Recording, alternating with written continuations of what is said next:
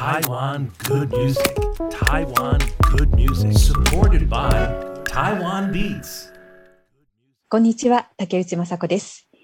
月に一度、台湾の音楽やカルチャーの魅力にフォーカスする番組、台湾ハオインユエ、台湾グッドミュージックポッドキャスト。最終回となる今回は、台湾で開催される台湾の多様性に富んだインディー音楽のアワード、ゴールデンインディーミュージックアワード金音賞を取り上げます。2010年に創設された金音賞。現在では日本人アーティストも応募することができるベストアジアアーティスト賞をはじめ、ベストライブパフォーマンス賞やベストエレクトロソング賞など、ミュージシャンに焦点を当てた金音賞ならではの賞もたくさんあります。今回はゲストにミュージックマガジン編集部の村田健人さんと共に番組を進めていきたいと思っています。オンラインでつないでお話を伺います。村田さん、こんにちは。こんにちは。よろしくお願いします。よろしくお願いします。えー村田さんは、えー以前、ミュージックマガジンで特集台湾音楽の30年を担当されたということで、まあ、私もあのじっくり読んでいますけれども、はい改めてその、はい、その時のことを少しご紹介いただけますか？はい。えーっと、そうなんです。僕はミュージックマガジンの編集部で編集者をしてるんですけども、えーっと、2020年の4月号で台湾音楽の30年って特集を、まあ、丸ごと僕が担当させていただいたんですね。で、えっと、まあ、台湾音楽といっても、基本的にはインディーズ、まあ、大きいレーベルに、えー所属していなかったり、ちょっと音楽的にも、ポップスというよりは、あの、ハードなロックみたいなものとか、コアなものみたいなのを中心に、向こうのミュージシャンさんとか、えーライターさんとか、関係者にインタビューをしたりして、最終的には台湾の方が選んだディスクガイドとかも作ったりしたような、そんな特集でした。1年半、くらいう前そですね。ちょうどコロナ禍に入るぐらいの頃に、うん自分が実際に台湾に行って打ち合わせをしたりしてたので、もう1年半ぐらいになっちゃうかっていう感じですね。うーんいや私もまたちょっと改めてじっくり見たいと思ってまありがとうございす。ます。はい、さて村田さんの今回は台湾ハオイメ台湾グッドミュージックでは、えー金音賞の特徴などを村田さんに伺いながらこのアワードの魅力についてお話ししていきたいと思っているんですが、はい。えー金音賞に関連する、まあ、アーティストのインタビュー村田さんの気になるアーティストもこの後伺っていきたいと思っています。はいはいゴールデンインディーミュージックアワード金音賞は台湾で開催されるインディー音楽のアワードなんですが、まあ、年々といいますかあのここ数年特に台湾のこの、まあ、音楽の幅が一段と広がってきたような印象もあるんですけども、はい。そうですね村。田さんいかがでしょうか？そうですね。まあ、あの、本当にちょっと後で詳しくお話しますけど、やっぱり日本に比べると、最近こう、台湾のポップスって産業としてちゃんと整ってきたような歴史があると思うんですけど、やっぱり、あの、ちょうど今が熟してきてる時期というか、あの、ポップスも面白いし、インディーな活動してる人も面白いし、で、それぞれいろんな音楽性があるっていう時代になってる気がしますね。うんそもそもこのあ金音賞っていうのはあのどういったあれでできた賞なんでしょうね？そうですね。まあ、あの、それこそ、あの、この10年くらいで、あの、できた賞なんですけど、あの、まあ、基本的には、あの、台湾の政府が、あの、国として、そういう、あの、独自性の高い音楽家たちを支援するっていう活動の一つのようなんですよね。はい。で、やっぱり、あの、まだそういう、あの、ちょっとこう、マイナーな音楽とか、メジャーなレーベルに所属せずに音楽をやってる人たちって、音楽だけで食っていくのは難しい状況のようで、難しい状況の方が多いようで、まあそういう方たちの活動の規模がもっと広がればいいんじゃないかっていうようなことで、もっとあの、広くリスナーにそういう音楽を知らしめていくっていうことが多分大きな目的の一つの章だと思いますね。うん金曜賞がスタートしたのは大体10年。そうですね。今年で12第12回が開催されるはずというようなそうですね、予定ですね。はい。感じなので、うん。もうこの多分10年でも、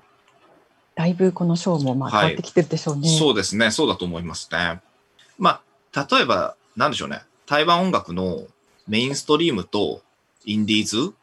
で、まあ、それぞれこう、とはいえなかなかイメージしにくいっていう方も多いと思うんですけど、はい。なんて言うんでしょうね。その、日本だったら、それこそテレビの歌番組とかで流れてる、あのー有名なメジャーなポップスの歴史も脈々と、60年代、70年代、80年代歌謡曲、昭和歌謡みたいなものもあるし、90年代 J-POP もあるし、で、2000年代も、2010年代もその続く歴史があるのと一方で、それこそ、あの、僕が所属するミュージックマガジンのような、あの、ハッピーエンドみたいなバンドを起点としてっていう、YMO がいて、渋谷系があってみたいな、その、両方やっぱ歴史ってあって、うん。で、まあ日本ではその前者がメジャーで、後者がインディーズっていうような、そういう分け方をしたときに、その台湾でいうその後者の方。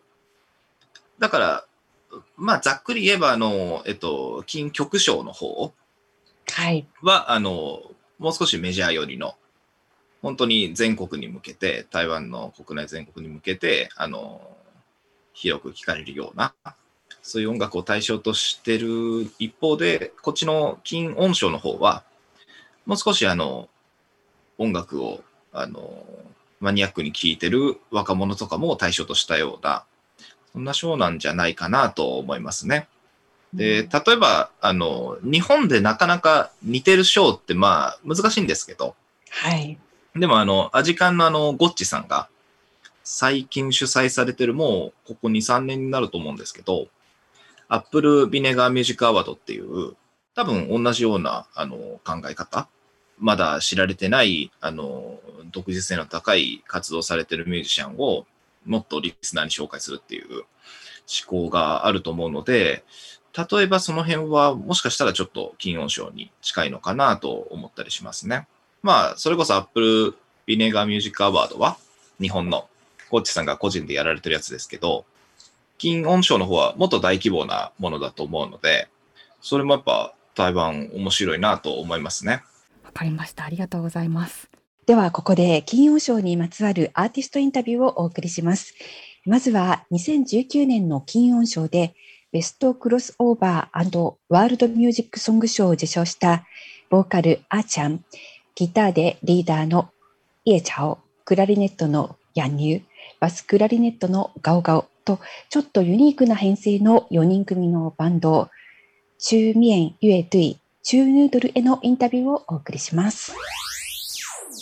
2019年の第10回金音賞でベストクロスオーバーワールドミュージックソング賞を受賞されていますけれどもその時のことを何か覚えていらっしゃいますか？当时的反呃，我们的感觉就是，因为你在呃入围的时候，就是你在你在现场，你会听到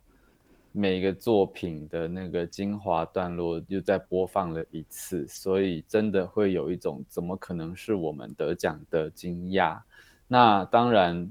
就是这个奖项确实是很难，你很难用我们就是自己的知识去判断说这么多好的作品到底应该要颁给谁，因为风格都差很多，然后美学也都不一样，所以等到我们得奖的时候，真的是一种很复杂又很开心，想说到底是我们做了什么样的东西。有才有机会出现这样子，所以我们一边一方面很开心，但是同时也是在想说，天哪，到底到底、嗯、我们的专辑叫到底到底，而且高高刚刚总共讲了四次到底，到底是为什么这样子？到底。あの本当にその当時はその場にいたんですけどもノミネートされた曲を編集してえーまあ、短くこう紹介していく、部位があるんですけどもそれを見た時にすごく、い、やーまさかこんな曲のせい素晴らしい曲の中で、うんまあ、私たちはもう無理なんだろうなっていうふうに思っていたんですがなぜならばこのショーというのはすごくいろんなさまざまな、えースタイルの曲が入っていてでその中でこんなにも違いがある中で、まあ、それぞれは持ってるこだわりっていうのも違いますし、えーどうして自分たちの曲が選ばれるんだろうっていうところもありましたので、まあ、すごく嬉しかったんですけども、まあ、そこの逆にすごくこう不思議な感覚楽だったんですね。で今その映画家がしゃはお話ししてあった時に、えーまあ途中でボーカルのアーチョーさんがですね「あのタオティ」っていうさその今の最新アルバムのことに対してあの4回もこう連呼していた 一体なんで私たちがこれが取れたっていう意味でも使うのでまあそれをちょっと連呼していたっていうところもありましてまあ本当にちょっとあの不思議の中でまあ嬉しさもありました。うんこの受賞された賞ベストクロスオーバーワールドミュージックソング賞っていうのはどういった賞なんでしょうか？其实很有趣的事情是我们得完之后，这几年就没有这个奖。对，因为他以前这个奖好像是叫什么什么什么音乐风格，反正他本来前面也是别的名字，好像是那只有那一届是叫这个名字。跨界或世界音乐，其实就是说它不太能被分类吧。对，就是说它可能有各种不同的曲风类型，然后世界音乐那有可能就是有，也许它是原住民啊、客家啊，或者是其他的对族群。所以如果以感我的感想，因为我在这个就是颁奖典礼之前，我有先把跟我们一起入围的的这些音乐家的音乐都有听过一遍。对，那其实里面有很多像是也有得过金曲奖的原住民的前辈，然后也有做真的很世界音乐的那种少数族群的，而且是民族乐器的部分。那也有做电影配乐，那所以电影配乐也很难分类，就是它里面的乐器种类很多。对，那也有像大象体操，你们应该知道，大象体操是同年跟我们一起入围的。对，那我觉得我们的定义上面，第一个语言上是是算世界音乐吧。那跨界音乐的风格，我们得奖的那个作品里面有，就是自由爵士，也有古典，也有摇滚。对，那风格上面的确也是很难很难报其他的奖项啦。如果现实上面来说的话，对。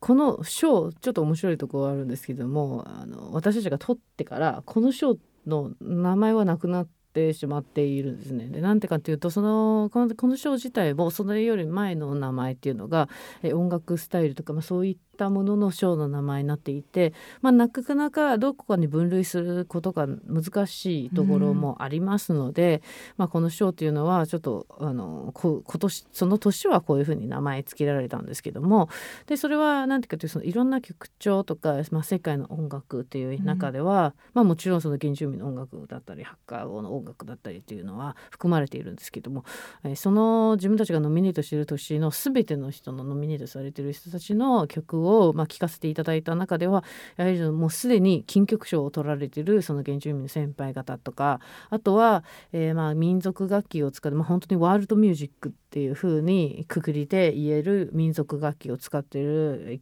あの曲があったりとかあとは映画音楽だったりとかっていうのがまあ様々で、えー、その様々な曲調があるんですけどもであとプラス例えばジャズだったりロックだったりっていうのもありましてあとは、えー日本の方でも結構まあ知られている Elephant Gym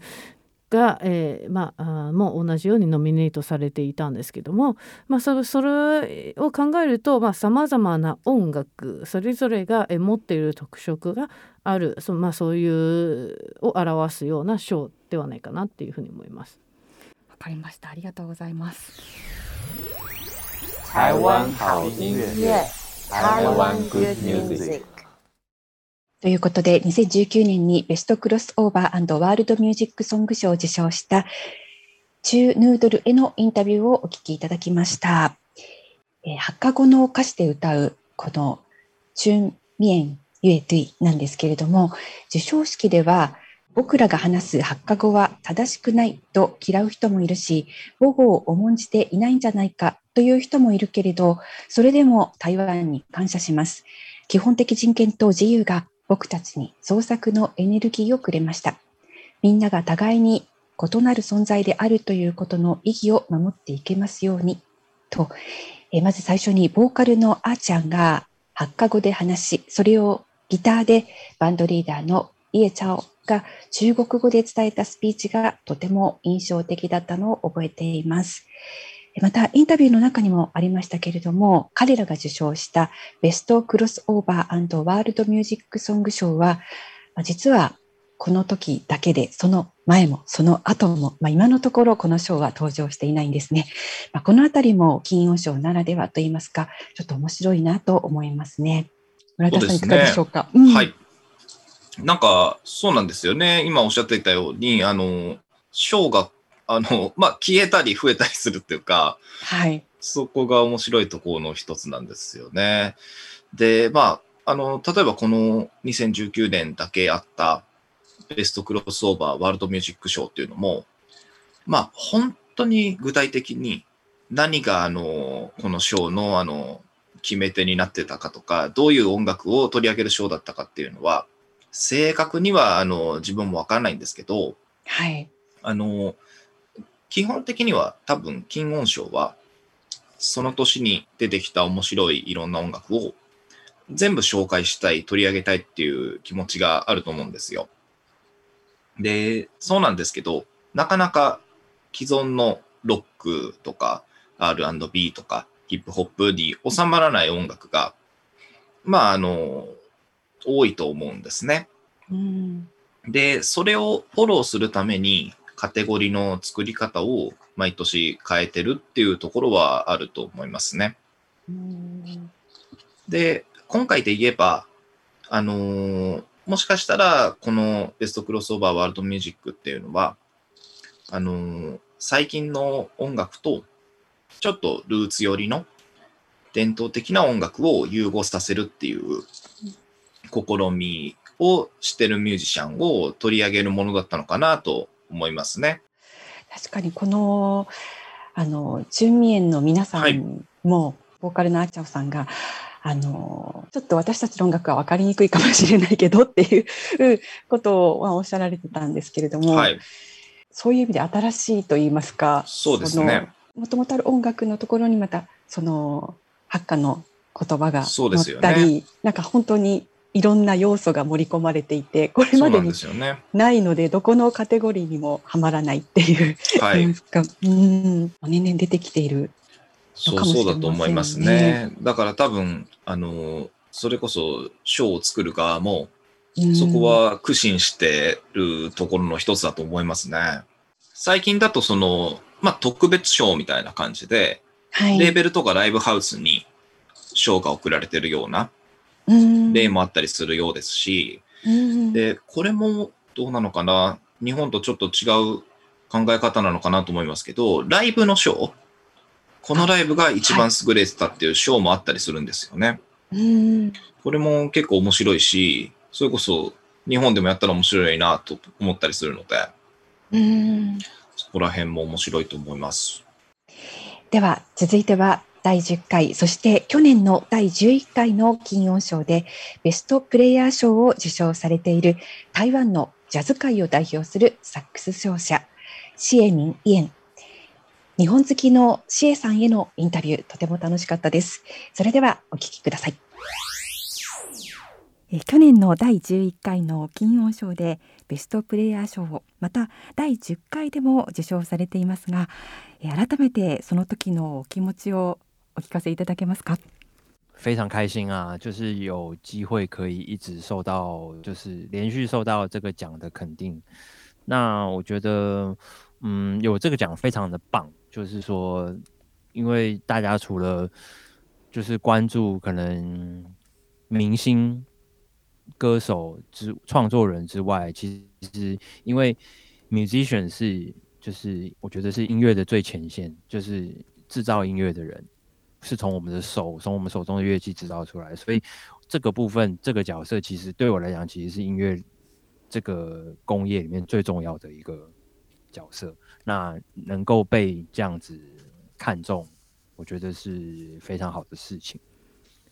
まあのとても嬉しかったです。うん、でその、やはりその立て続けに2年連続でそういうふうに評価をいただけてっていうのがものすごく嬉しかったっていうところもありますしやはりこのような賞というのは素晴らしいもので、えー、まあ、あの大きな賞ではそういうふうにスターが全面的に出ていたりプロデューサーという賞はあるんですけどもやはりこの、えー、曲とかこの業界を支えているのがミュージシャンなのでミュージシャンにこういうような賞を設けるっていうことでまたそれに受賞できたっていうことはあの大変嬉しく思います。はい、ありがとうございます。うん、あの受賞されたこのベストプレイヤー賞というのはどういったあの賞なのかっていうのを、えー、お聞かせいただけますか？嗯，他就是在至于就是在鼓励，就是说我刚刚讲到，就是对于音乐产业里面最前线这些创造出音乐的人，演奏出音乐的人，他们的一个重视跟肯定。那所以其实每一年的金曲奖，我记得没错的话，他们都是会有颁发三个三个最佳乐手奖，因为其实真的乐音乐人就是米之选非常多。那他们在这个中间里面要，我觉得要，因为可能很多不同的乐器的人会入围，那所以在这个中间要比较，其实我想应该是蛮辛苦、蛮困难。对，但是就是我觉得他真的是可以提醒大家，就是说，其实在这个音乐的 business 里面，musician 就是这个职人，这个就是职业的专家，这个这件事情是有多重要，这个工作是有多么的重要，这样子。那对我来说，我就是非常开心，就是可以，因为呃，萨克斯风是算是一个蛮比较少。少见，应该就是说跟其他的吉他、鼓啊、贝斯这些比较起来，算是比较没有这么多人演奏的乐器。对啊，那能够以就是萨克斯风手的姿态，就是或是这个角色来得到这个奖，对我来讲是非常开心的事情。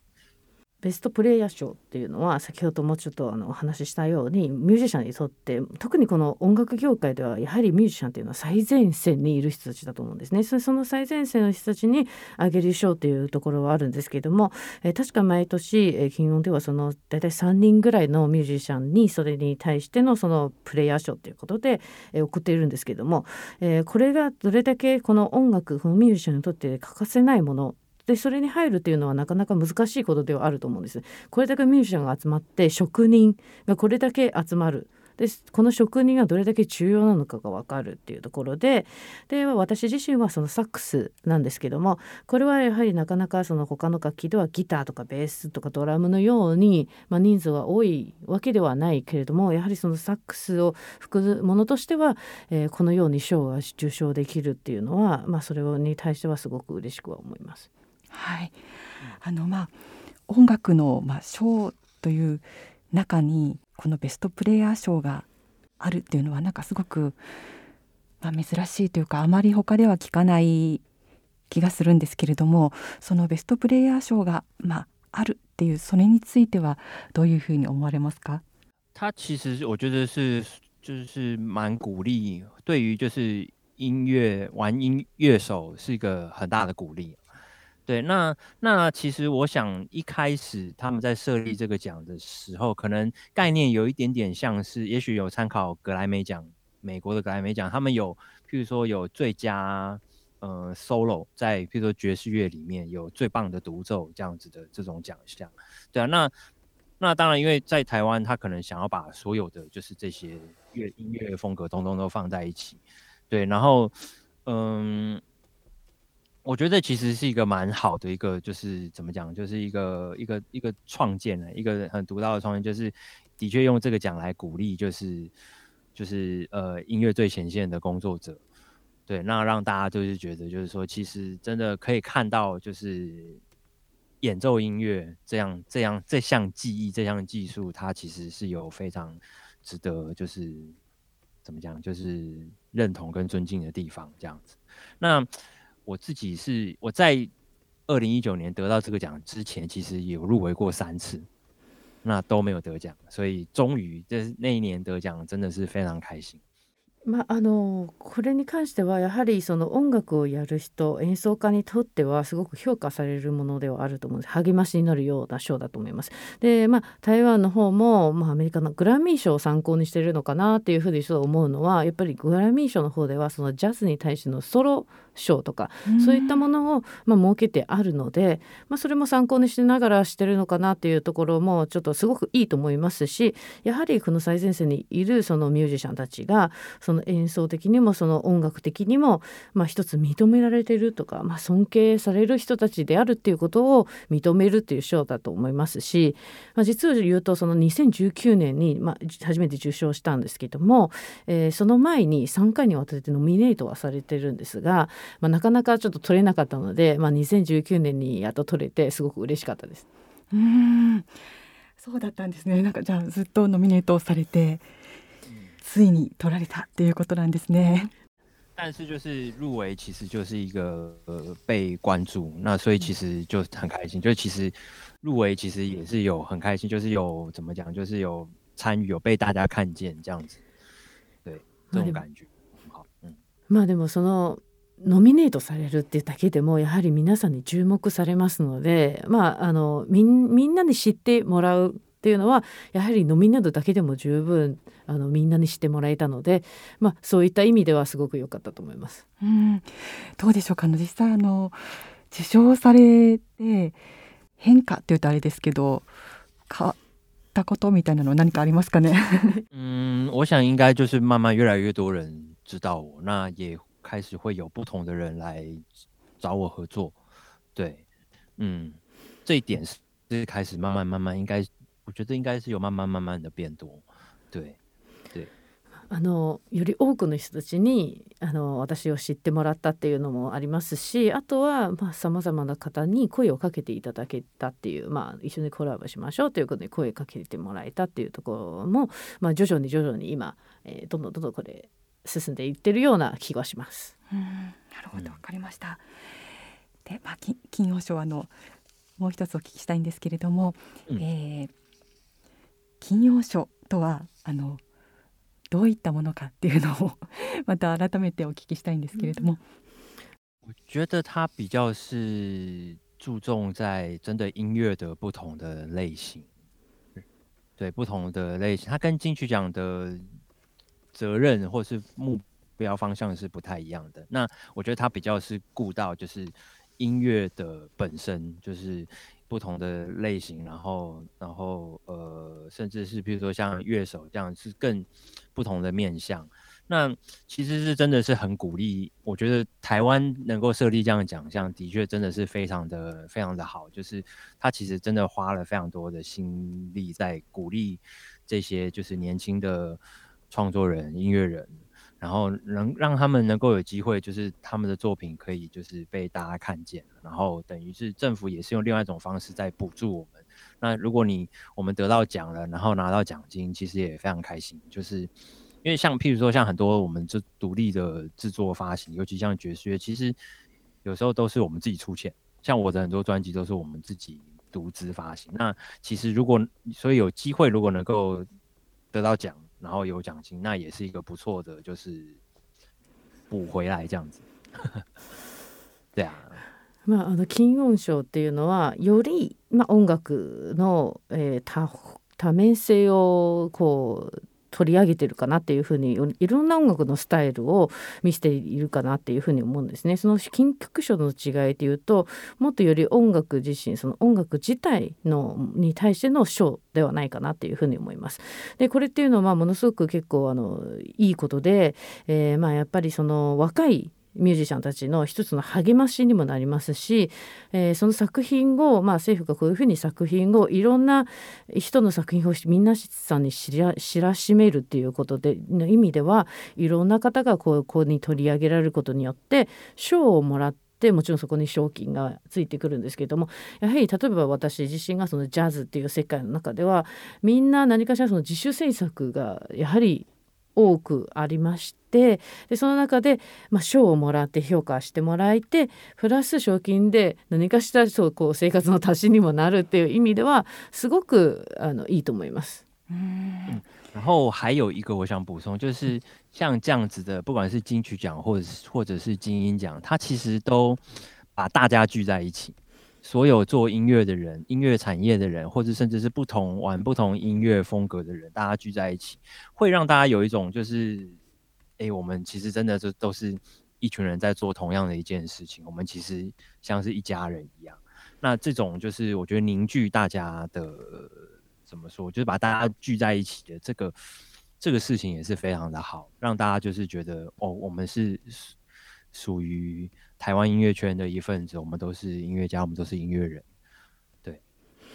まあ、あの金曲賞でも金音賞でもそうなんですけれどもあのやはりすごくこれいいと思ってるのがみんな一緒に集まるんですねその場に。でその集まる人たちっていうのはさまざ、まな音楽やってる人たちの中でスタイルが違う人たちもみんな同じ場所に集まるのでえそれっていうのはすごくこうみんなで一つの音楽を作ってるんだっていうところの気持ちもなりますしえみんな集めることによって私たちは台湾の音楽をこうやって盛り上げていくんだ,、ね、だぞっていうことでえー、そういった意味でもすごく意味のあるものだと思います。ミュージシャンの忘年会。ああ、ミュージシャンの忘年会、同窓会とかいろんななんかですね。なるほど。もうやっぱりあれですね。金音賞、金曲賞、まあ両方にあので賞を取られているので、確かにそういうあのミュージシャンの忘年会っていうのもわかる気がしますね。嗯嗯嗯，一开始的时候真的觉得好像自己第一次入围，觉得自己好像是圈外人，就是跟大家好像都没有什么关系。可是后来因为慢慢的就是在这个圈子久了，认识的人越来越多，所以后来在入围的时候就会发现，哎，好多认识的人，好多的朋友都在一起这样子。那有一些也也会遇到，就是小时候的偶像。 小时候的那种偶像，那也也有一些，就是哇，从小可能以前一起玩音乐，一然后在不同的风格、不同的路上，然后可是哎，在金曲奖或者金鹰奖又重新相遇了，这样子，嗯。まあ、あのそれこそ最初にノミネートされた時っていうのはいやなんか自分が部外者かなっていうふうにちょっと恐る恐るだったんですけどもだんだんこう立ってきてでだんだん、まあ、慣れてきたというか、まあ、知ってる人もどんどん増えてくるっていうところもありますし、まあ、あの人も友達だということで知り合いだということはあるんですけどもそのやっぱりその場にいて、えー、小さい時の憧れの人に会えたりとか。あとは小さい時一緒に、まあ、音楽やってきたんでやはりそのスタイルが違うのでなかなか同じ道を歩まずに違う道に行った人たちがこの場で「あいたねやってるね」っていう形で、まあ、会えたりするっていうのもすごく貴重な場でした。うんまたねそこから新たなこう風潮が生まれるかもしれませんね。对，其实常常会因为类似像这样的场合，所以会有一些新的可能性出现。本当にこういうふうに、まあ、ああいうところで会うことによってまた新しい音楽の可能性が生まれていることも多々あります。うん。なるほど、まあ、あの C さんはあのジャズやロックもあるかな？あとまあフリーで、まあ、本当にいろいろなあの垣根を越えてとてもこう活動の幅が広いなというふうに思っているんですけれども現在の活動内容について改めてお聞きしていいですか？如果是讲最近的话，是爵士乐的演出比较多，因为台湾也是有受到疫情的影响，所以其实很多大型、比较大型的活动都取消。那那大型的活动就是会有比较多不同的跨界，像可能跟 Leo 王啊，就是嘻哈的演出嘛，然后也有跟可能譬如说像罗思荣或是林声祥，就是比较。呃，民谣或是民谣结合古典乐这些，就是今年其实有蛮多这样子的 project，对，然后也有一些像是呃，在疫情期间的时候，也有一些就是跨跟我跟呃加拿大那边的朋友，然后做的跨界演出，就是从这边是音乐声音，可是他那边有很多视觉的艺术，然后或者是现场的绘画，对，这种就是。跨就是怎么样跨界线上的合作这样子，嗯，然后嗯，但我的可能比较多的重心还是是放在就是主要是放在爵士乐上面这样子。嗯，今年的话。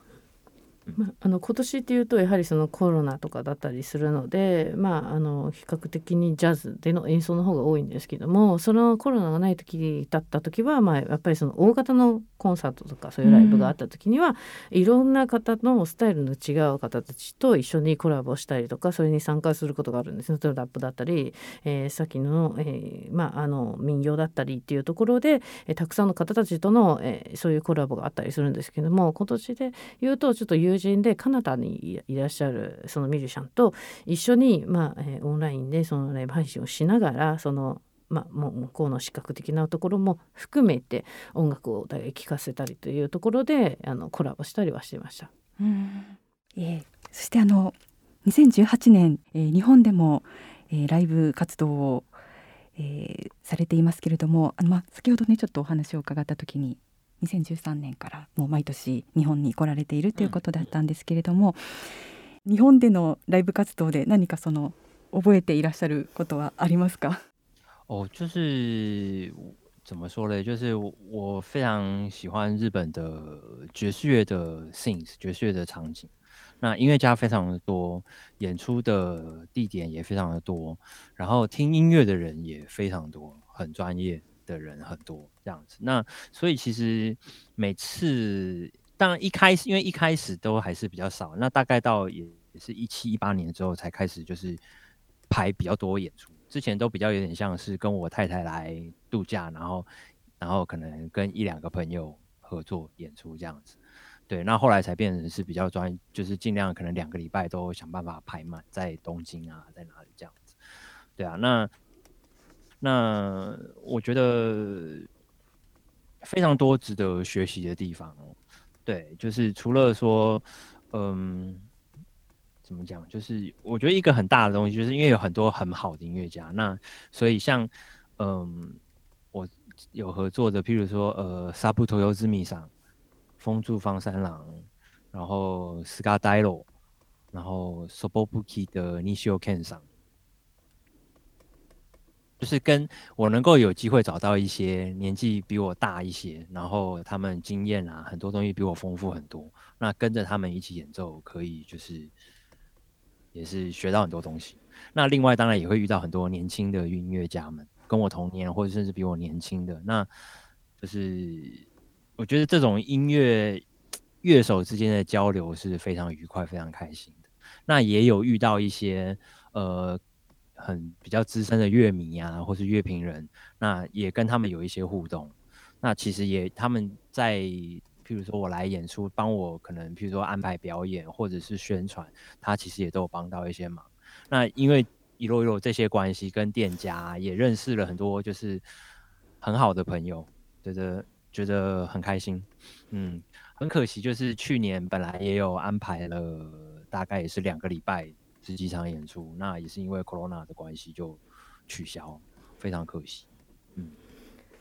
あのそれこそもう私はその日本のジャズのシーンが大好きで例えば場所もすごく多いですし演奏してるすごいあの皆さんがいますし聞く、えー、そのオーディエンスもものすごく多いんですね。でそういった意味でもやはりその日本にいるっていうのはあの日本で演奏するっていうのはすごく好きなんですけれども実を言うとその2017年から18年あたりぐらいから本当にそれこそ2週間のスケジュールを取ってパンあのいっぱいいっぱいにそのライブを演奏してたりはしていたんですけどそれまでは、えー、どちらかというとまあ、日本が好きなので妻と一緒に遊びに来つつ 12回ぐらいまあちょっと演奏したりバイレブしたりしてたんですがやっぱりその日本でのその、えー、ライブをすることっていうのはすごく学ぶものもすごく多くてさまざまな、えー、まあ本当に先輩方との、えー、コラボの中で、まあ、サブ豊泉さんとか、えー、西尾健さんとかと、えー、いろいろとそういうふうにコラボをすることによって交流も持てますしそのプラス、まあ、若い人たちのそのミュージシャンとも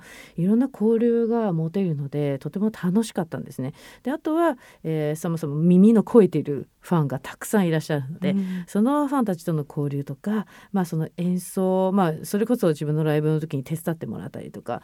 たくさんのその友人その友達を作ることができたのでで一つ残念なのが実を言うと去年、えー本当に2週間う日本でのライブを予定していて、まあ、十何回ぐらいのライブを予定していたんですけどもコロナの関係で来られなくなったっていうのがすごく残念に思います。ああそうだったんですね。うんまだねちょっと状況が今ね 引き続きあれですけども、そうですか早く状況が良くなってまた日本にも来てもらいたいですね。嗯，很开心，希望可以赶快，也许明年。嗯，来年とかにうーん できたらと思います。そうですね。わかりました。なんかうんどうですかね。あの今後あのなんか日本で共演してみたいなっていう方って誰かいらっしゃいますか？去年本来有一个计划是跟钢琴手 Scar d i l o 我们在前一年的时候有录了一个 live 的专辑，然后呃，本来是预计是二零二零年的时候可以发行在日本，所以做就是呃 release tour，然后也来台湾做 release tour，然后再来做一张就是新的专辑。原本当时有这样的计划，对，那这个计划就是现在就没有办法实行，有点可惜。我其实去年去年是非常期待能够做这个，就是做这个 project 这样子。うん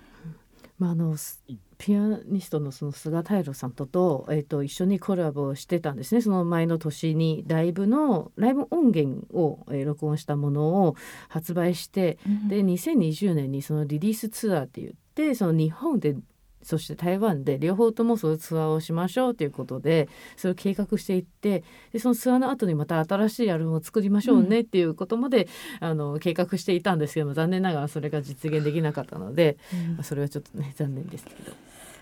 然后我当然也很，如果有机会能够吹跟傻藏一起表演的话，也非常的开心。我我我应该会一直哭吧，在台上，一直感动，一直哭。あとはいつかサザンと、えー一緒にコラボできたら本当に、えーすっごく嬉しいと思います。そしてそのステージ上ではきっとずーっと泣き続けると思います。泣きながら吹いちゃう。边哭边吹这样嗯对对对对，应该会这样。もちろん。泣きながら太感动了。感動しすぎて泣きます嗯，いやー期待してます。むっちゃ期待してます。涙のキスもう一度。サザン出ました。サザンいいですね台湾好音乐，台湾 good music。ということで、シエさん、最後にはあの大好きだというサザンオールスターズの涙のキスを口ずさんでくれました。シエさん、インタビューありがとうございました。え長年、金音賞の審査員を務めてきた DJ で作家のマ・シーファンさんは、2019年の式典の最後に、金音賞の選考審査は音楽性で決めている。音楽のスタイルやジャンル、売り上げで協議はしていない。金音賞を受賞することがアーティストの未来へのサポートになることを期待しているとコメントしています。なんかでもサザンが好きっていうのかね。大好きみたいですね。もう僕もあの、まあ、あのね、個人的なんですけど、サザンが一番好きなので、あ、そうなんですか。その、あの、そうもうめちゃ余談ですけど、僕、台湾であの、あの、なんですかね、えっと、DVDR、日本にはない、CDR なのかな？あの、日本にはない企画の映像ソフトがあるんですよね、台湾って。あの、日本よりもう少し安くて。で、それであの、台湾に行った時に中古屋でサザンの DVD みたいなの買ったことあります。ああ、そうなんですね。じゃあ、それがあるっていうことは、台湾の人結構サザンが好きな人が多いってことですかね。ねあの、うん本当ね、ありがたいことにやっぱ J-POP もね、かなりこう、聞かれてるというか、うんあの、若いミュージシャンでもね、J-POP 影響源の一つに挙げてくださる方も多いですからね。うん嬉しいですね。はい。いや、なんかこう、シエさんのように本当にジャズって感じの人から、まさかの サザンで驚いたんですけども、そうですね。はい。でも村田さんのサザンもびっくりしました。あ、そうですか。はい。そう、なんかこれまで伺ってた感じとちょっと、あ、そうなんだっていう、はいはいはいはいはい。各地に影響を与えてそうですね。そうですね。はい。まああの、今の、えー、シエさんは、ベストプレイヤー賞を、まあ、2年連続受賞されているということで、この、まあ、ベストプレイヤー賞っていうその楽器を演奏する方に対しての賞というのもやはりあまりそうですね。ない気がしますとね。思いますね。その、世界的に見ても、その、なんていうんですかね。例えばね、ギターマガジンとか、なんか、ある雑誌がそういう賞をしてるっていうのはあると思いますけど、うんこういう総合的な音楽のアワードで、うんと中の一つにそういう賞があるっていうのも面白いですね。うんそうですね。あとどうでしょうか？あの村田さんがこう気になっている賞とか何かありますか？そうですね。あの、まあ、僕が特に最近の見ていて一番気になったのが、とオルタナティブポップ。オルタナティブポップアルバムで、オルタナティブポップソング賞2つあるんですけど、はい。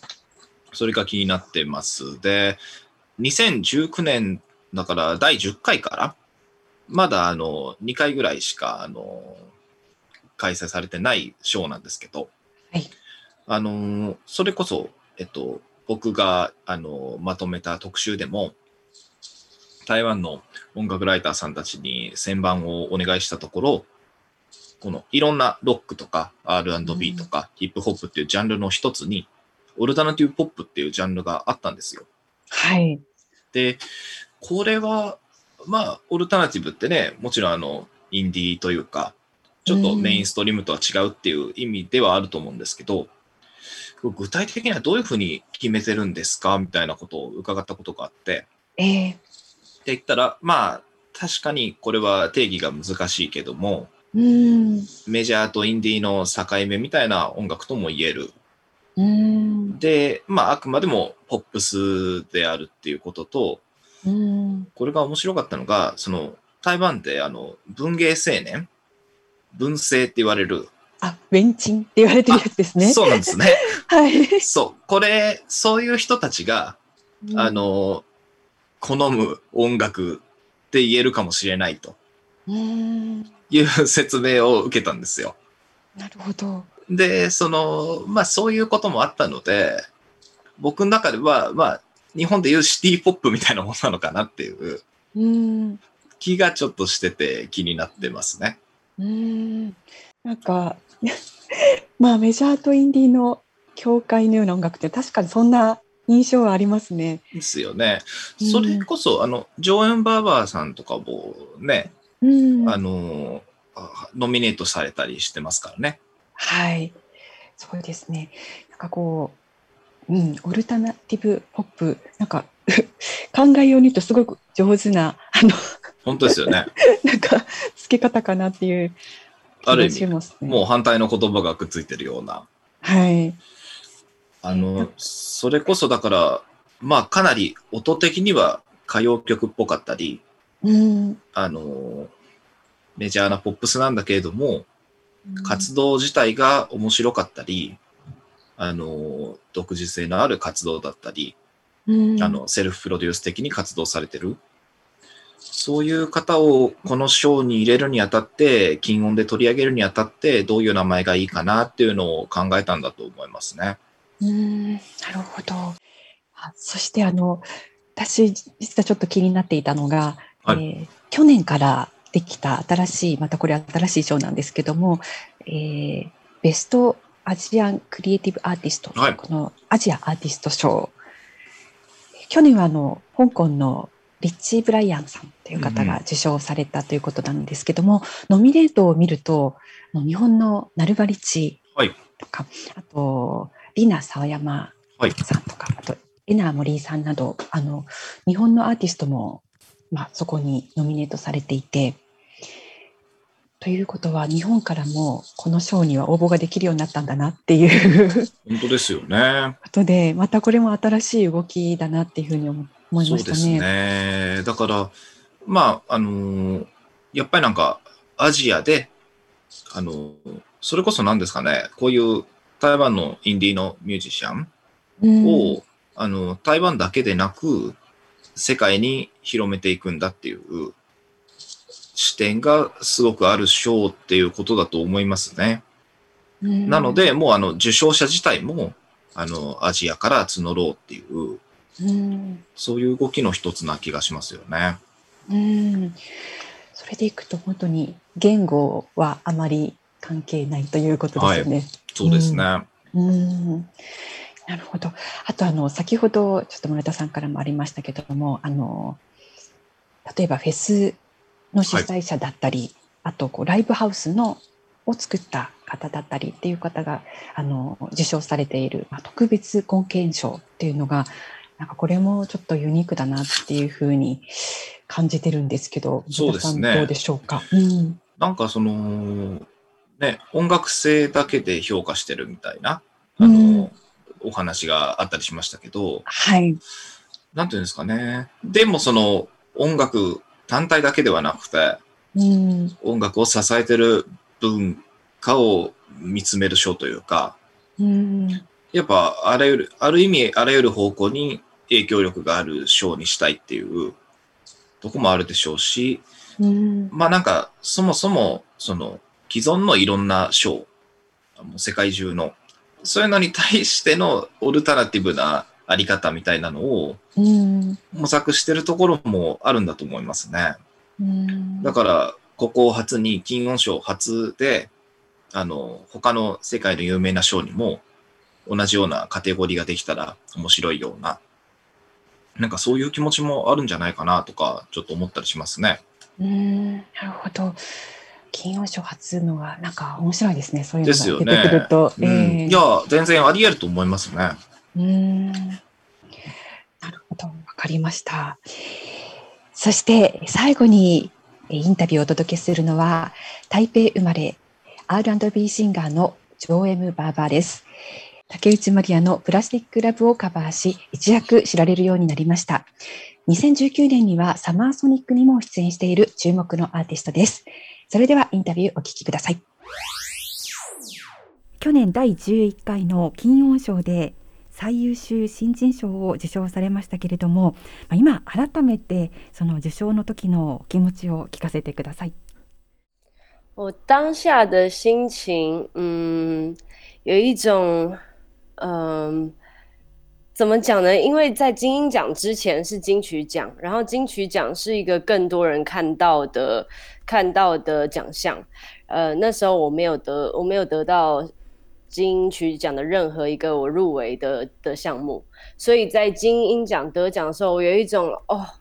松了一口气的感觉。因为毕竟我对自己的要求是比较严苛的那种人，然后金曲奖的失利让我觉得有呃蛮蛮蛮难过的，所以很感谢金鹰奖的的评审还是给我一点鼓励，然后让我觉得呃我我可以不要对自己那么严格，有点像这种感觉。但是我觉得这一切的奖项过去以后，已经过了快要一年了嘛，现在的心情也有完全转变。我觉得这一切都是有安排的，就是说，呃，有一点点在自己的期待上上面，呃，叠叠一跤，或者是嗯，跟自己的期待不一样的这样的结果，其实带给我很多的礼物。就是说我可以更随心所欲的做我自己的创作，这件事是我我觉得非常感谢的。あの金音賞の前に、まあ、金曲賞っていうのはあったんですけどもその金曲賞でまあいろいろノミネートされてその金曲賞ももっと多くの人たちが見ていた賞なのでやはりそのノミネートされたものが一つも取れなかったっていうことに対して結構あの自分の中では落ち込んだりしたんですね。でなぜかっていうと自分に対してのその要求っていうのはもともと結構高い人なので、まあ、やっぱりその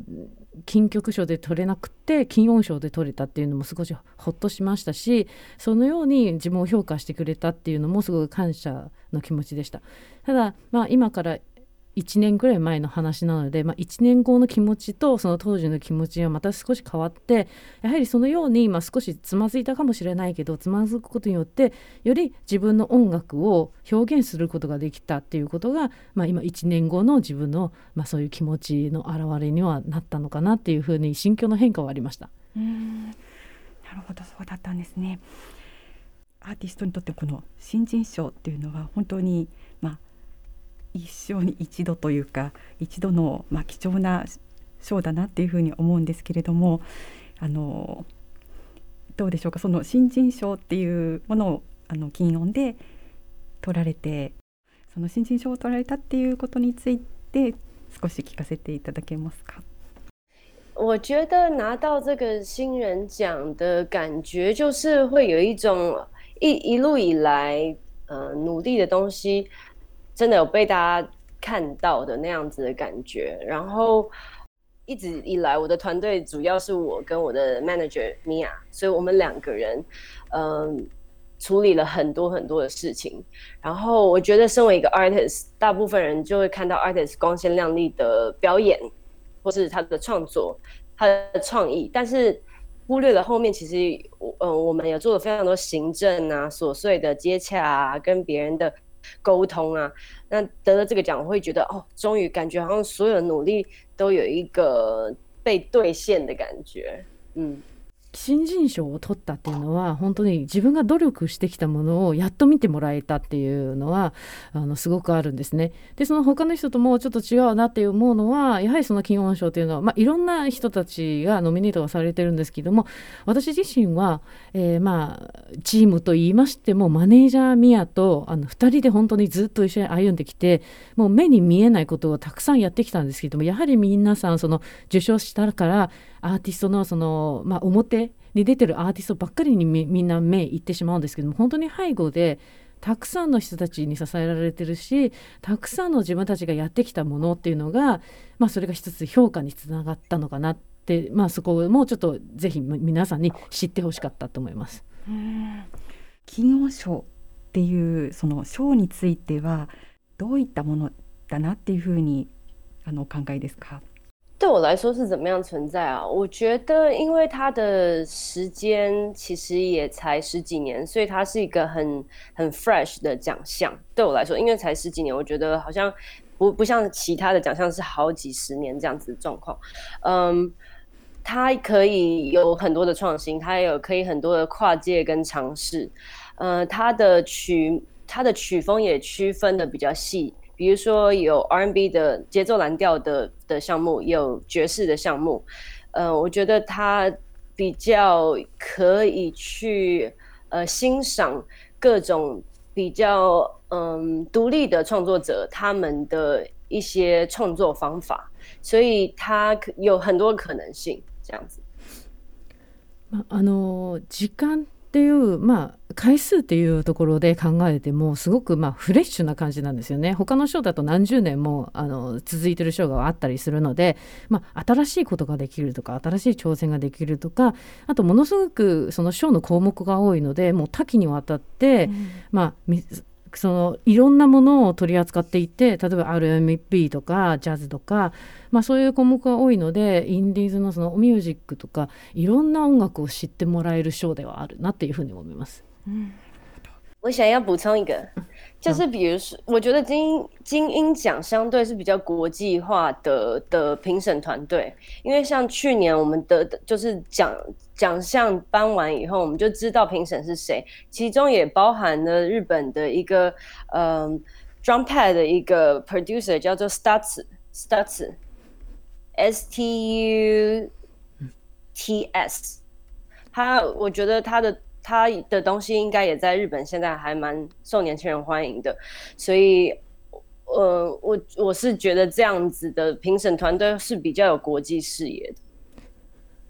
あとあのもう一つなんですけども、その金音賞の方のまあえっと審査員のチームもすごく国際的だなっていうふうに思うんですね。うん、でなんでかっていうともう全部賞が終わってから今回は誰々が審査員でしたっていうふうに発表されるんですけども、うん、その中で見たら、えー、日本人の STUTS っていうあの STUTS っていうプロデューサーがいたんです。うん、で、まあ、今日本でも結構あのいろいろ活躍されていてすごくいい音楽作ってますしなのでまあこういうふうに見ててもものすごくインターナショナル的なこう構成になってるなっていうふうに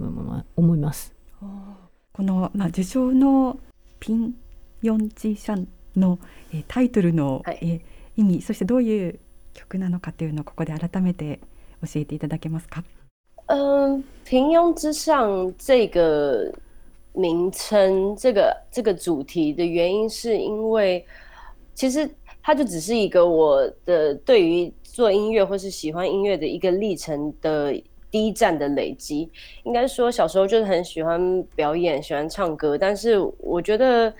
最最大的阻碍自己去。 达到目标的事情，总就是自己的心魔，所以常常都觉得自己做的东西不够好，或是平庸，或是不够呃没有办法像其他人一样。那当我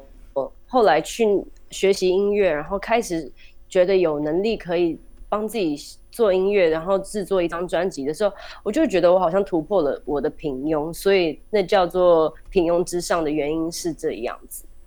然后专辑整个整体来说，它其实有点像是我的，嗯，履历表作品集。虽然只是第一张，但是有点像是我喜欢的风格都集结在里面。它可能有 R&B，有点有一点 Jazz 的东西，然后还有很很多的。呃，华语流行音乐的影响，那当然还有一些，嗯，比如说乐器啊，跟乐团 live band 的演奏，所以它可能融合的东西会比较混杂一点，但其实就是给大家一个新的，也不是新的，就是一个介绍，让不认识我的或认识我我的人都来听听看，说哦，他其实对很多类型的音乐都都有热情，然后也喜欢，主要是这样。まあ、あのこのアルバムに関しては本当に私のその音楽の最初の、まあ、最初の、まあ、ステージの記録っていうふうに、まあ、出だしのその記録であることだと思いますね。でなんでかというとやっぱり私っていうのはそのすごく自分が好きなこととか、まあ、そういう目標っていうのはすごく立てていてただ、まあ、すぐに人とのようにはなれないなとか自分も平凡だなとか、まあ、すぐそういうふうに気持ちになってしまうので、まあ、そういった意味でもこのアルバムを作ってってでこの、まあ、自分とはその平凡の中でも、まあ、変わっていくっていうことの一つの表れではあるんです。でこのアルバムに関しては少し自分の履歴書のようなものかなっていうふうに思ってるのは私がその一番好きなスタイルその音楽スタイルが入っていて R&B とかジャズとか、まあ、あとは下流の音楽のザックナンその流行りの音楽をいろいろ入れ込んでるんですけども確かにものすごくボリューミーなもので多様なものがたくさん入ってるんですけれどもただそれがその私にとっては一つの、まあ、自分のことを知ってる人でも知らない人でも、まあ、新しい紹介といいますか、えー、まあ、この人はこういうふうな曲を作るんだなっていうふうに知ってもらうアルバムだと思います。なるほど本当にいろんな要素が詰まったアルバムだなと思います。日本でもリリースされていますよね。谢谢谢谢。次になんですけれどもあの最近、まあ、一番新しい曲としてあの「テルミー」の曲がリリースされていますでこの曲はあの日本の DJ ミッツ・ザ・ビーツとのまあコラボということなんですがあの、まあ、何かきっかけがあってこのコラボの実現になったんでしょうか？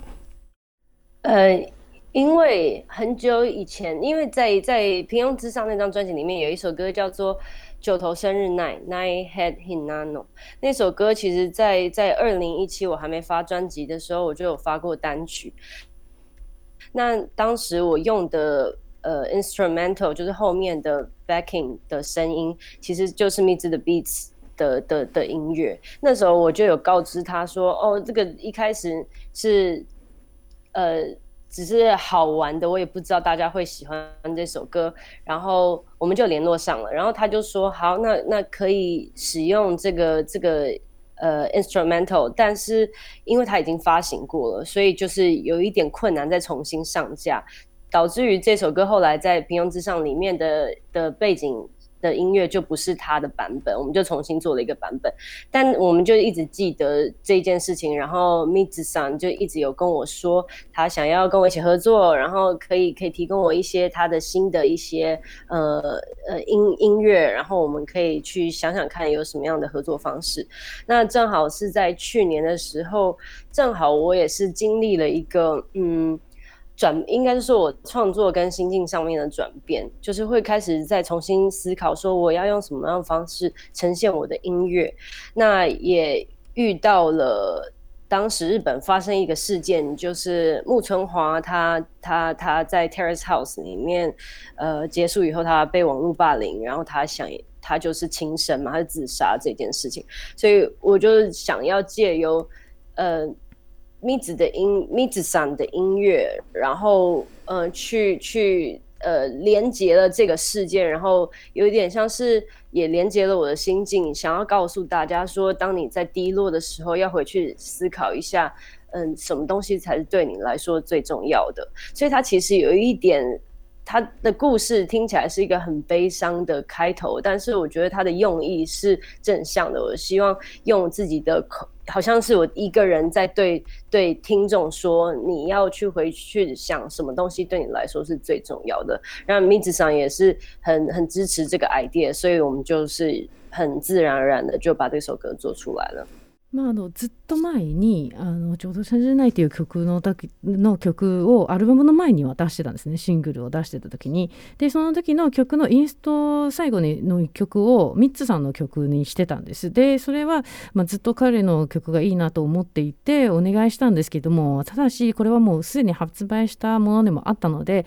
実を言うとアルバムの中ではそのバージョンは全く入ってなかったんです。ただ、まあ、ずっとミッツさんとずっと一緒に一緒にやりたいねって何か新しいものをやりりたいねって言ってた時に、まあ、去年上等私自身も少しいろいろありましてでプラス日本でも、まあ、少し話題にもなったんですけども、えーまあえー、テラスハウスの木村花さんが自殺されたっていうニュースがありましてそれを見た時に、まあ、ぜひこれを、まあ、ミツさんの音楽と、まあ、一緒コラボしてでどういう曲を作っていくかって話し込んで話し込んでいる中で、まあ、やはりその落ち込んだ時に、えー、自分にとって何が重要なのか本当にみんなにちゃんと考えてほしいっていうメッセージを込めてこの曲を作りましたでそれはまあ確かにこの曲の出だしでは少しまあちょっと暗い感じにはなってるんですけどただ最後には希望の光が見えるっていうふうに我々はそういうふうに考えていますし、えー、何よりもやはり、えー、まあ何かがあった時には支えてくれる人がいるんだなっていうことをみんなに知ってほしいから、まあ、この曲、まあ、一緒にそのミツさんと一緒にコラボして作りました。えー、その遡るんですけど去年は、えー、パーセント C ことは能登敷林と、えー、ステアファイルもリリースしていますけれどもあのどうでしょう、まあ、今後も、まあ、何かこう機会があればいろいろな、まあ、日本だけではなくこのコラボレーションをしていきたいなっていうような考えはありますか？我其实下下一个作品也有跟一位日本的 producer 工作，只是现在还没办法太，因为这个这个东西还没有完成，所以我就还没有太透露，但我也希望，嗯，接下来看看可不可以跟多一点女性的 artist、日本的 artist 合作，因为我在这一次，我我在进行我这张专辑的时候，我在寻找每一首歌的 producer，我才发现，真的女性的不管是 producer 啊，或是呃，她她是可以，嗯美就是 beat maker 这种角色真的比较少，所以我还。不断的在寻找，那当然也有很棒的呃歌手们，那也是看看缘分，因为我觉得有时候创作是有一点看缘分，对。実を言うと今度、まあ、あの日本のプロデューサーとコラボをするんですけどもまだそれはあの完成はしてないので、うん、あんまり皆さんにちょっと内緒で 少しねあの内緒ではあるんですけどもただまあ今後もぜひ日本の女性アーティストとコラボしてみたいなっていうのところと、うん、まあ、結構今回アルバムを作る中で曲に1曲ずつのプロデューサーをいろいろと考えていた時に、まあ、女性のプロデューサーとかビートメーカーさんっていうのはなかなか少ないなっていうことにに気がついたんです。だからそういう意味でもまず女性の方とコラボするのはもちろんそういうあのプロデューサーなどでもいいんですけども、まあ、アーティスト歌手の方と一緒にコラボとかできたらいいなというふうに思ってます。今後のなんか動きといいますか予定といいますかなんか、まあ、すぐに日本でライブっていうのはなかなか難しそうですけれどもまたあの機会があればぜひあのライブ見たいなっていうふうに思ってます。嗯，当然，我希望我的专辑发了以后可以巡回，然后可以去日本做表演。但像疫情的关系，就是大家真的说不准可以怎么做，所以呃嗯、呃，除此之外，我当然很很希望有机会可以去演音乐季，因为我觉得呃日本办的音乐季实在是太棒了，就是是一个。 人生必必必要体验的一个经验，我觉得，比如说像 Fuji Rock 啊，我是非常非常，就是我是一个大粉丝，我就是很喜欢这个这个音乐季，嗯，然后很多就像刚刚我说的，跟我合作的 producer 啊，很多人其实有些人我根本就没有见过本人，像 Miss 上我从来都没有见过，我当然都一直都知道他，我也是他的 fan，但是我就是没有见过他本人。呃，Percent C 我也没有见过本人，所以就是好像好好像大家都是网友，好像已经认识，大家的 connection 是在网络上连接起来，看看他们平常 Instagram post 什么呃 story，然后你去大概知道他是怎么样人，但认真认真想起来，其实我我我根本就没有见过他们本人，我就是很期待可以跟他们人就是本人聊聊天，然后。有一点有有真的有接触这样子。もう本当に まあ確かにそのアルバムが出たらぜひそのツアーをして日本でもやはりそのステージに立ちたいなとライブをしたいなと思ってるんですけどやはりそのコロナの関係上今ははっきりとしたことは言えないんですけどもただあの日本のフェスっていうのはものすごくよくできているのでもう本当にフェスに行きたいんですね、うん、本当に日本のフェスっていうのは人生で一度は絶対経験するべきだと思っているんです、うん、でその中でもやっぱり私はそのフジロックの大ファンなので、まあ、それにも行きたいですしあとは、まあ、先ほどからそのいろんな方のその日本人のプロデューサーと一緒にコラボしてるんですけど例えばそ先ほどのそのミッツさんとかパーセント C さんとか実際は一度も会ったことないんです。今までもずっとオンラインのやり取りだけで。で例えばもう本当にみんななんだネット上の友達っていうとあれなんですけども、うん、SNS とかインスタグラムのそのストーリーとかを見ながらああこういうことしてるんだなああいうこと今やってるんだなっていうふうに思うんですけどもただ本当に一度も会ったことないので、まあ、本人と直接会っていろいろな話をしたいなっていうふうには思います。Hey guys, this is Joanne Baba. 台湾好音乐、台湾 good music. ということで、ジョエム・バーバーのインタビューをお送りしました。ジョエム・バーバーはあの村田さんも気になっているアーティストと伺ってますが。はい、そうですね。まあ、あの、本当にあの、皆さん多分注目されてて、日本でもあの、えー、知名度が高い、あの、今、若いミュージシャンの一人だと思うんですけど、それこそ、やっぱり僕が最初に知ったのは、プラスチックラフのカバーだったんですよね。うん、で、まあなんか、その、台湾の新しい若いミュージシャンと、あと、なんかあの、シティポップっていう言葉は、一つ結びついてるような気がするんですけど、なんか、それが結びつくきっかけの一つになったような、あの、カバーだったし、ジョエン・バーバーさん自体がそういう存在なのかなっていう。で、未だにやっぱその中心にいる存在感がある気がしますね。プラスチックラブでを初めてそのカバーを聞いた人は多分村田さんと同じようになんかちょっと軽い衝撃を受けたっていう方が絶対そうだと思いますじゃないかと思いますね。なんかこれをまたあの台湾でっていうと本当にまたこれまでなかった存在が登場したっていうですね。うん感じがしますね。その後のねあの活動活躍ぶりもなんかこう次々にこう新しいものを出してきているいろんな人と例えばコラボをしたりとかそうですね、ところもありますよね。そう。なんかだから、うん、まあ音楽的になんか紹介しようとすると R&B っぽくてで、あの、うん。まあ、ちょっと90年代 R&B 的なとこもあり、みたいな。で、最近のネオソウルっぽいとこもあり、みたいな話になると思うんですけど、やっぱ一番はなんか、うん。あの、こう、自由な、こう、佇まいっていうか、世界的に女性アーティストが、あの、活躍してるっていう音楽シーンがある中で、そのやっぱ台湾でそれを、その流れを象徴してる方の一人なのかなっていう気がしますね。今回このインタビューの中にも出ましたけども日本の DJ 三ツザビーチさんとか、まあ、としき林さんとかとこれまでコラボをしていますけども、まあ今後はあのちょっと女性アーティストともコラボをしてみたいというお話もあ。りましたのでおっしゃってましたよね。はい、はい、またちょっと今後にも期待したいなと思っています。はい。で今回の台湾ハオインエ台湾グッドミュージックはミュージックマガジン編集部で特集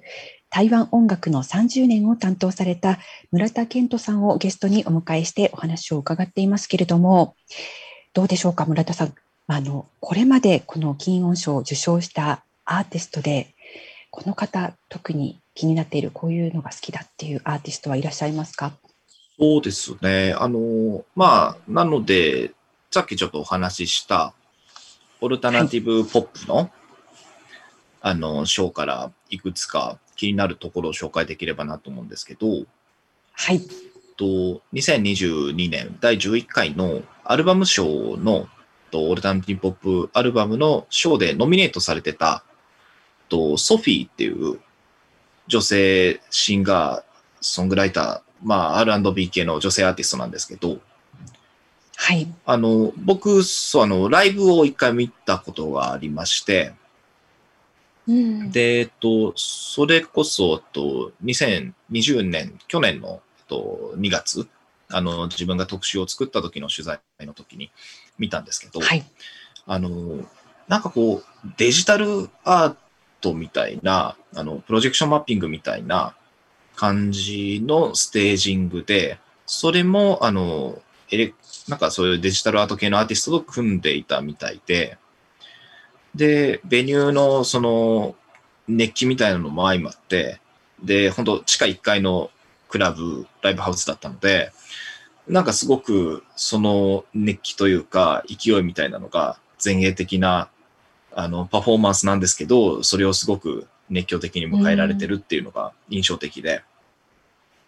音楽的にもそういうちょっとアッパーな R&B、エレクトロニックな感じなのかなと思って気になってますね。あとは、はい。そうですね、その前の年だと、やっぱりオルタナティブポップのショーで、オルタナティブポップソングの方なんですけど、はい。あの、まあ、ザ・ファーっていうバンド、割と日本でもあの、かなりキャッチーな、とドリームポップなバンドなので、日本でもすでに知名度があったりするかもしれないですけど、やっぱり、あの、好きなので、あの、サンセットローラーコースターとかに近いところもあるのかなと思ったりするので、注目したりしている。まあ、そういうあの、最近人気があるバンドを知れるのも、このショーの一つですし、うん。あと、同じようにソングでノミネートされてる、ちょっとこれは全然情報がないんですけど、13月終了っていう、まあ、漢字で書くと、バンドがありまして、ちょっと僕もね、ちゃんとは調べられてないんですけど、とりあえずこのリリースしかないようなんですよ。で、ですね。2000 2018年リリースのアルバムのようなんですよ。うんでまあ音楽的に説明すると、ちょっとジャズに影響を受けたロック、ポストロックみたいなことなのかなっていう、日本に空間現代っていうバンドがいるんですけど、はい。ちょっとそれに近いような気もするんですけど、あの、すごい面白いんですよね。うん。で、なんか気になるんですけど、なかなか情報がなくて、はい。本当にそういう、こう、これからなんか面白いことが起きそうなバンドを知れるっていう意味でも、うんやっぱ面白いですね、このショーは。うんうんなるほど。いや、私もちょっとあの、事前にちょ村田さんからいただいたあれで、はいあの、調べたんですけど、確かに情報がなく、ただあのね。えー、Spotify にはこれ上がっているので、曲は聞くことができる状態なので、はい。ぜひ。はいね、聞いてみみ見てください。はい。確かにあのこの金音賞をチェックするとそういった意味ではなんかちょっとふ普通にはなかなかし普段でははい知ることができない、あのバンドとかミュージシャンの音楽を発見できるっていうことはありますね。そうですね。うん他にはどうですか？去年、2020年の、はいと第11回の、これはあの、ベストオルタナティブポップアルバムを受賞してるバンドなんですけど、はい。ザニっていうバンドで、ポータルっていうアルバムでの受賞なんですけど、これ、あれなんですよね。その、金、えっと、曲の方でも、その、録音賞みたいなのにノミネートされてるみたいなんですよ。で、それも納得っていう感じで、すごくこう、音がいいというか、うん。音圧がすごくて。で、まあ、あの、バンドなんですけど、4人組のバンドみたいなんですけど、その、ビートがちょっとエレクトロニックっぽかったり、で、ファンキーなところもあったりして、その、まあ、そういうバンドってちょっと BGM っぽかったりするような音楽をやることも多いと思うんですけど、なんか、あの、もうちょっとアグレッシブな前衛的な感じで、結構、あの、それって、もしかしたら、あの、金音によく選ばれるバンドの特徴の一つかなと思いますね。うん。あんまり心地いいだけの音楽って感じではないようなうん。気がちょっとしますね。うん。なるほど。たださっきお話があったように、まあ、金曲の方にもっていうことであると、やはりその、教会の音楽っていう、まさにオルタナティブな れないですね。ああ、そうですね。ね。うん。なるほど。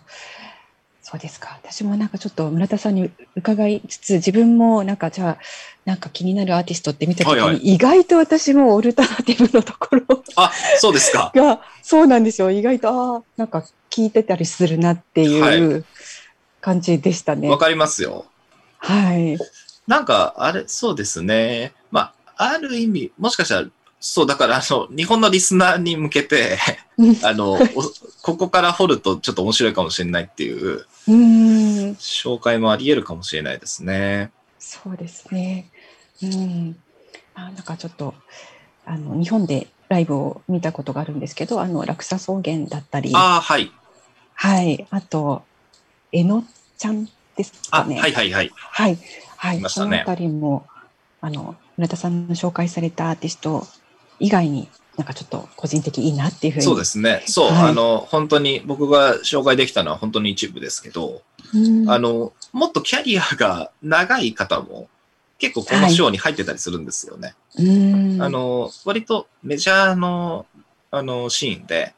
活躍されてる方の、なんか最近のソロだったりとか、うん、あの、この音楽は、あの、特に面白いっていうようなものが入ってたりする賞な気もしますね。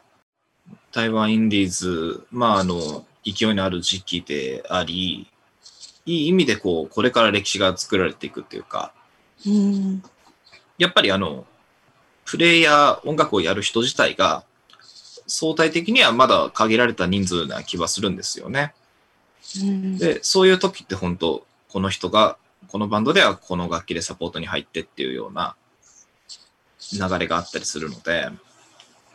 やっぱり今、面白い時期なんだろうなっていう感じがしますね。ありました。ありがとうございます。さて、え村田健人さんと一緒に進めてきました台湾ハオインウェ台湾グッドミュージック。今回は金音賞をテーマにお送りしてきましたが、そろそろ、えーお別れの時間が近づいてきたということで、村田さん、いかがだったでしょうか？そうですね。まあ、あの、台湾の若いミュージシャン、インディーズの音楽が面白いっていう話は、日本でも聞く機会が増えてきたと思うんですけど、あの、実際に何から聞いたらいいのかっていうのは、なかなかまだ紹介がたくさんされてるわけではない中で、この賞を追ってみるっていうのは、一つの聞き方だなと改めて思いましたね。だから、もし興味があるけど、どっから聞いたらいいのかとか、どういうバンドがいるのかっていうのが、なんとなくわからないっていう人は、この賞をこう、この年はあこれが面白いなっていう感じで掘っていくのもありなんじゃないかなと思いました。いや、本当そうだと思います。